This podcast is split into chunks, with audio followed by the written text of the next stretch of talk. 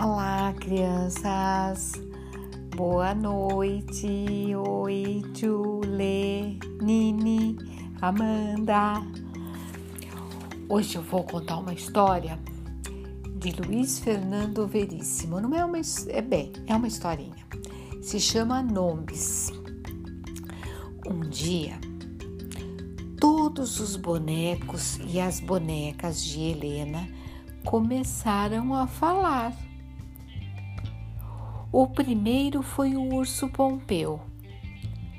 Helena estava dormindo e acordou de manhã com a voz do Pompeu, que dizia: Olha a hora, preguiçosa. Helena abriu os olhos em volta. Quem a chamara? Fui eu, disse o Pompeu. Urso não fala, disse Helena. Mas não sou um urso de verdade, respondeu Pompeu. Como se isto explicasse tudo, né? Helena levantou da cama e levou um susto. Todos os seus bonecos e bonecas a cumprimentaram. Bom dia, disse a Barbie.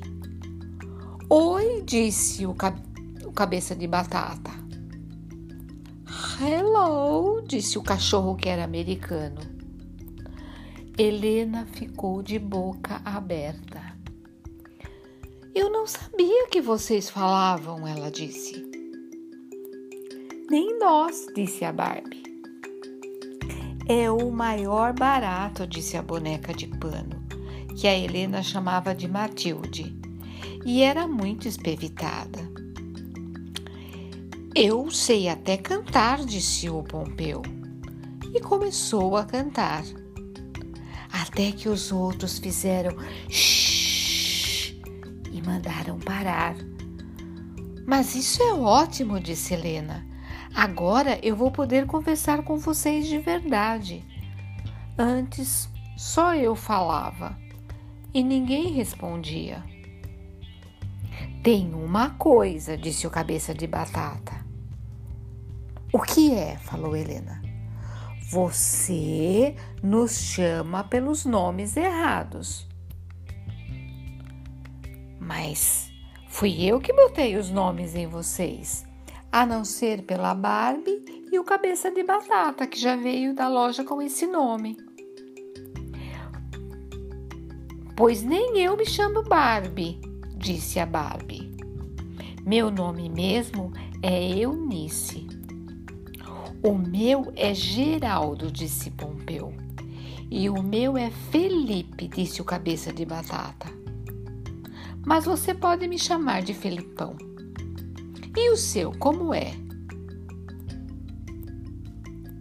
Perguntou Helena para o cachorro. What? disse o cachorro em inglês. Como é o seu nome, repetiu Helena. Quando a gente fala com um estrangeiro, é só falar bem devagar que eles entendem. E o cachorro respondeu: Meu nome é Sam, disse o cachorro então. Sam Smith. E o meu nome vocês nem desconfiam qual, é, disse a boneca de pano. Olharam todos para ela. É Sara Lara. Que nome esquisito, disse o cabeça de. Uh, quer dizer, o Filipão. Esquisita é a sua cara, disse a boneca. Não briguem, pediu Helena. E o seu verdadeiro nome? Como é, Helena? Quis saber Geraldo, o ex-Pompeu, o urso. É Helena, né? Helena é o nome que deram para você. Como é que você se chama? Helena ficou pensativa. Gostava do nome Helena mas no fundo no fundo, sempre se achara com cara de Rejane. Devia ser o seu nome de verdade. É Rejane, disse.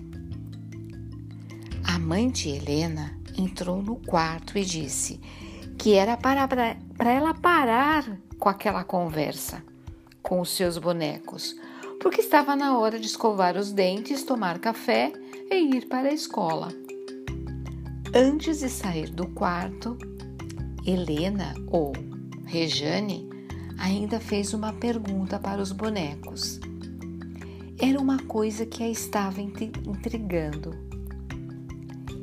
Eu botei o nome em vocês, porque vocês não falavam e não podiam me dizer seus nomes de verdade, certo? Eles responderam: certo. Quer dizer que todas as outras coisas neste quarto também têm nomes que a gente não sabe? Se pudessem falar, elas nos diriam qual é? Exatamente. Eu, por exemplo, disse Sara Lara, sei que cama não se chama cama. Não, Helena disse. E como é que ela se chama? Que saber, né? É frunfra, disse Sara Lara. E armário? É bozário, revelou Geraldo tapete se chama abajur, disse Eunice. E abajur, como se chama? perguntou Helena. Carlos Henrique. Helena saiu do quarto, foi para o café da manhã e contou tudo isso para seus pais, que acharam muito engraçado, mas é lógico, não acreditaram muito. Os adultos têm não tem nenhuma imaginação, né? Senta direito na cadeira, disse a mãe de Helena.